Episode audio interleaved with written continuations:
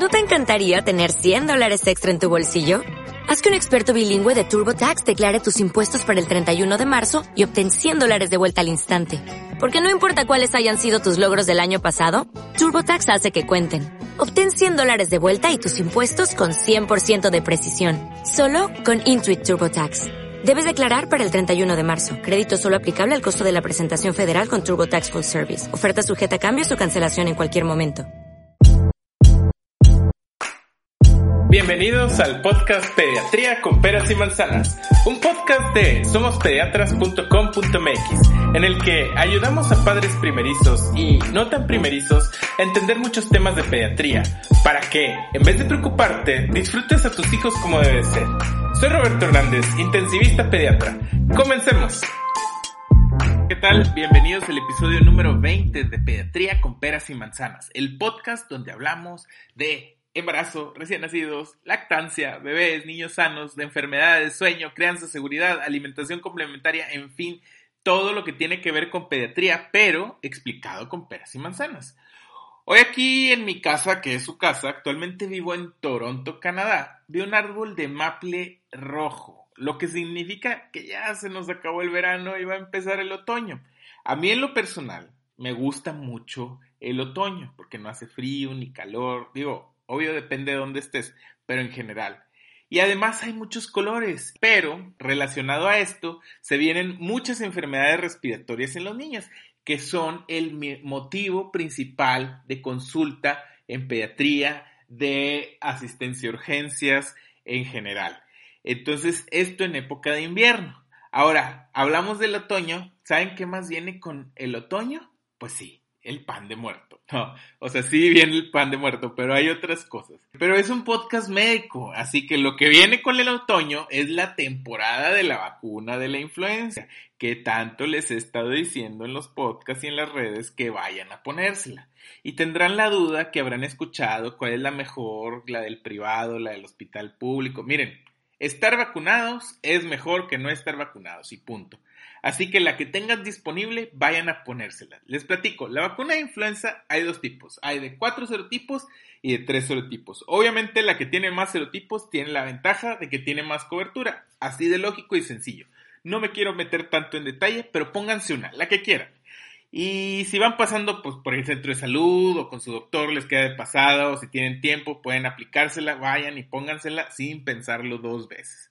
Ahora, con el otoño, más acercándonos al invierno, también se viene la oleada de infecciones respiratorias. Ok, déjenles explico. Las infecciones respiratorias las dividimos, ya saben que los médicos son muy creativos en esto de las divisiones, pero las dividimos en altas y bajas. Dividimos el tracto respiratorio en dos. Entonces, los pulmones son las vías bajas y del pulmón para arriba, es decir, de la tráquea hacia arriba, o sea, el tubito que va del cuello que se hace una Y, donde se ponen los pulmones para arriba, son las vías respiratorias altas. Gracias a Dios y al cielo son más comunes las infecciones de vías respiratorias altas, pues porque por ahí entran los bichos. Y gracias a las vacunas cada vez tenemos menos infecciones que pongan en peligro la vida. Ya quedamos que las vacunas nos protegen contra muchos bichos respiratorios, tanto de virus como bacterias, muy difíciles de tratar, así que todos para este entonces ya bien vacunaditos. Acuérdense de la inmunidad colectiva o en rebaño, que prefiero decirle inmunidad colectiva, protege a las personas vulnerables que no se han podido vacunar. Por ejemplo, mamá se puso la vacuna de tosferina, la DPT, la DT, y de influenza mientras está embarazada. Y ahora, si tenemos un bebé en casa que no esté en estado de dar vacunado, pues bueno, ya lo protegimos estando nosotros vacunados. Así que vacúnense y protéjanse y protejan a los suyos.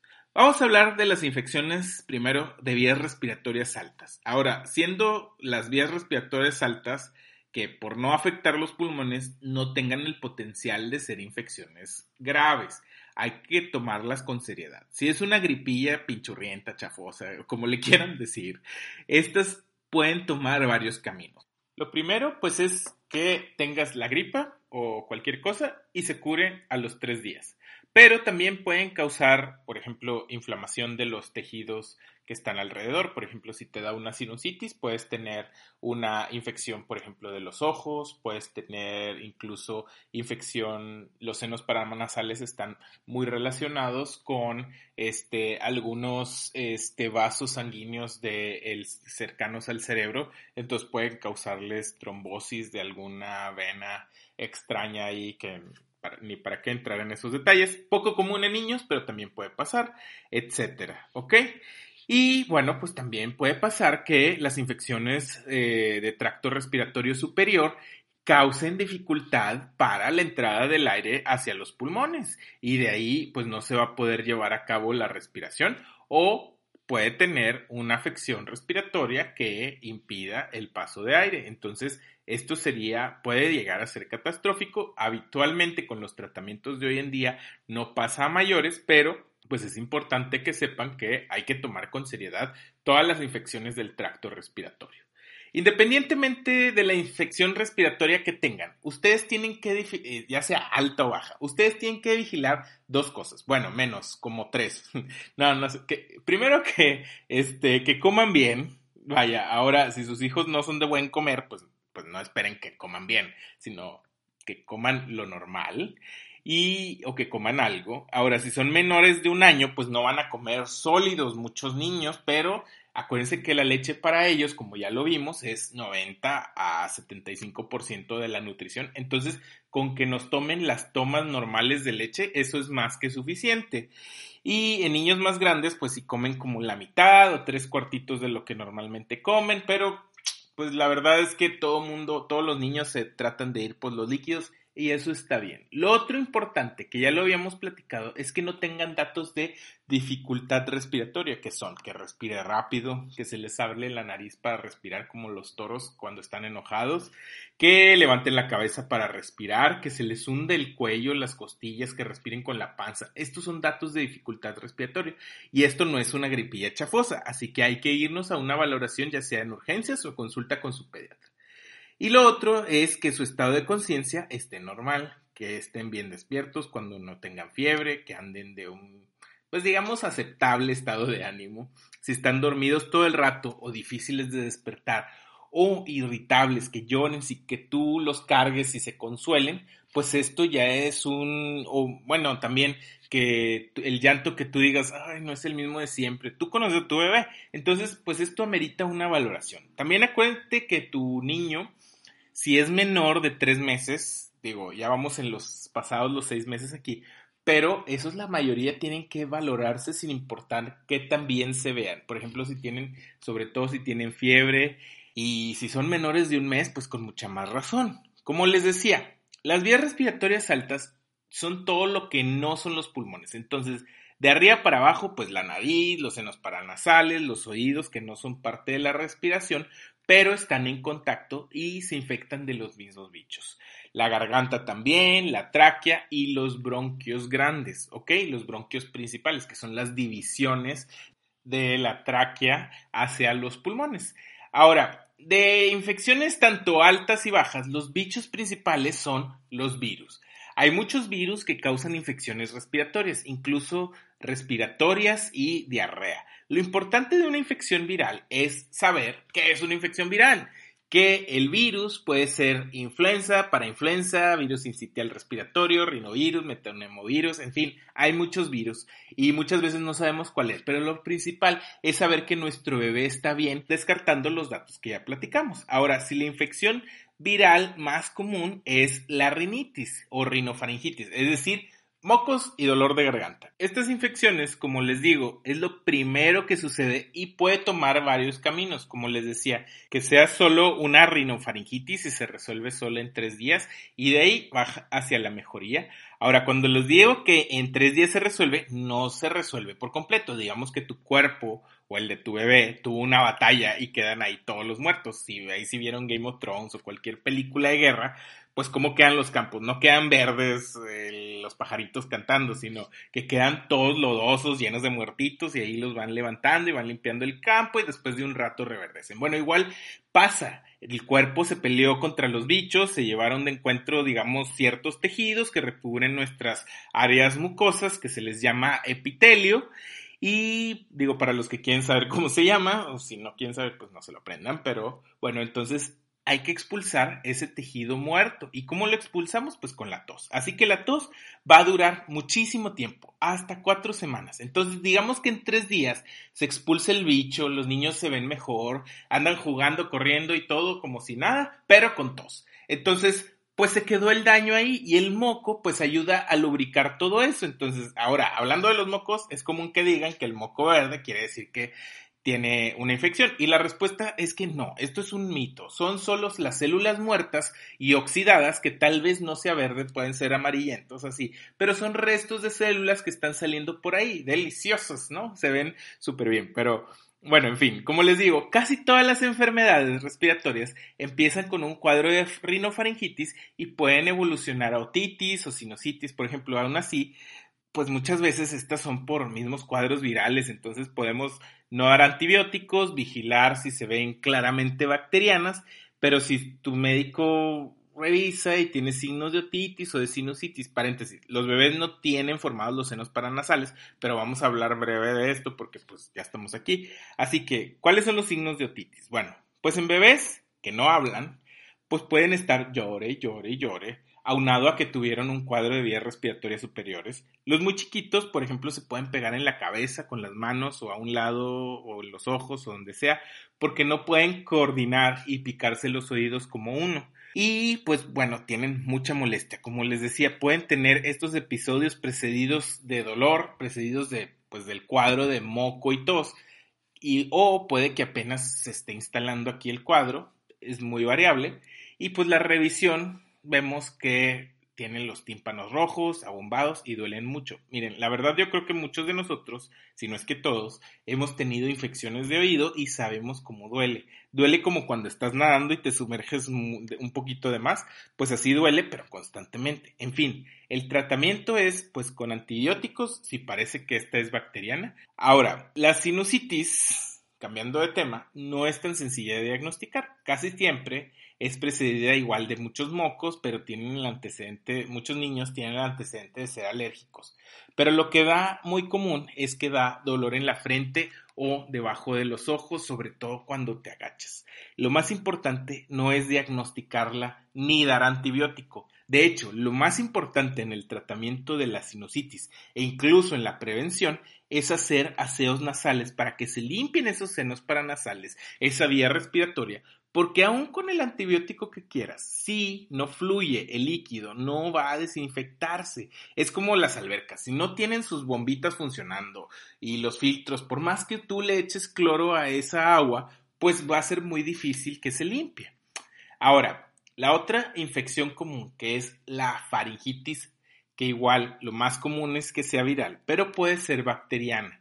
La faringitis no necesitan ser médicos para distinguir si es viral o bacteriana. Se ven las amígdalas, o algunos les dicen anginas, gigantes, se ven rojas como unas fresas y se ven natas de pus. Esto habla de que es una faringitis bacteriana. Aunque hay virus que dan exactamente el mismo cuadro, faringes grandes, rojas como fresas y natas de pus. Así que habrá que ser muy minuciosos en la historia clínica, y esto es para los médicos, para distinguir si es viral o si es bacteriana. Es un diagnóstico pues fino entre distinguir una faringitis con pus, ya sea viral o bacteriana. Pero si no tiene pus, lo más probable es que esta sea viral y solamente necesitemos darle paracetamol o ibuprofeno solamente durante tres días y ya va a mejorar poco a poco. Ahora, de todo esto que hemos hablado, si algo eh, viral como la rinitis, faringitis, el tratamiento pues es sintomático, es decir, no se les da nada más que paracetamol y muchos líquidos y sus aseos nasales para que todo fluya, ya sea con gotitas, con ajeringazos, con spray, como gusten, pero háganle sus aseos nasales o si ustedes también tienen, pues háganselos también y denles paracetamol o ibuprofeno para tratar la fiebre. Ya si desarrollan sinusitis, perdón, u otitis, o tienen alguna franca faringitis bacteriana, pues el tratamiento lo más probable es que sea con antibióticos. Ahora, de los antibióticos se dan los antibióticos tomados. Yo no sé a quién diablos les dijo y por qué la gente es tan terca que quieren que les demos inyecciones, que no sé si por sufrir o por qué, pero no hay una demostrada superioridad de los antibióticos tomados versus los antibióticos inyectados. Lo que sí se veía que pasaba es que, por ejemplo, dabas un medicamento y al tercer día, porque te desesperaste, dijiste, alguien decidió inyectarte porque no se quitaba la infección viral con nada. Y pues no se iba a quitar con nada. Y mágicamente al tercer día inyectaban a la gente y pues se curan pero no por la inyección, sino porque este es el curso normal de las infecciones virales. Así son, se iba a curar de cualquier manera. Ahora, otra cosa que nos revienta a muchos, y miren, ya hemos concientizado a la gente de los antibióticos, pero ahora los jarabes para la tos es otro tema.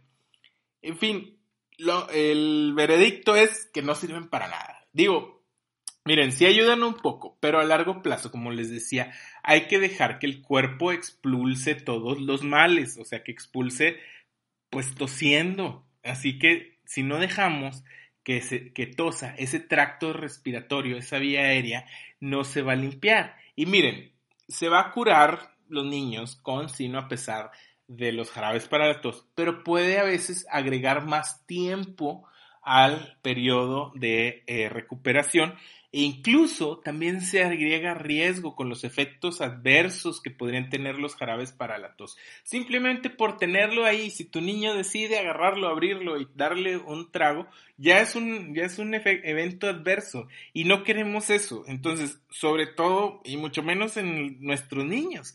Entonces, sí es molesta la tos, pero dejen que el cuerpo haga su trabajo. Ahora, ya hablamos de dificultad respiratoria, pero si ustedes oyen algo que en doctor se dice estridor. Es como un pillido para respirar, que se así respiran como si fuera una foca.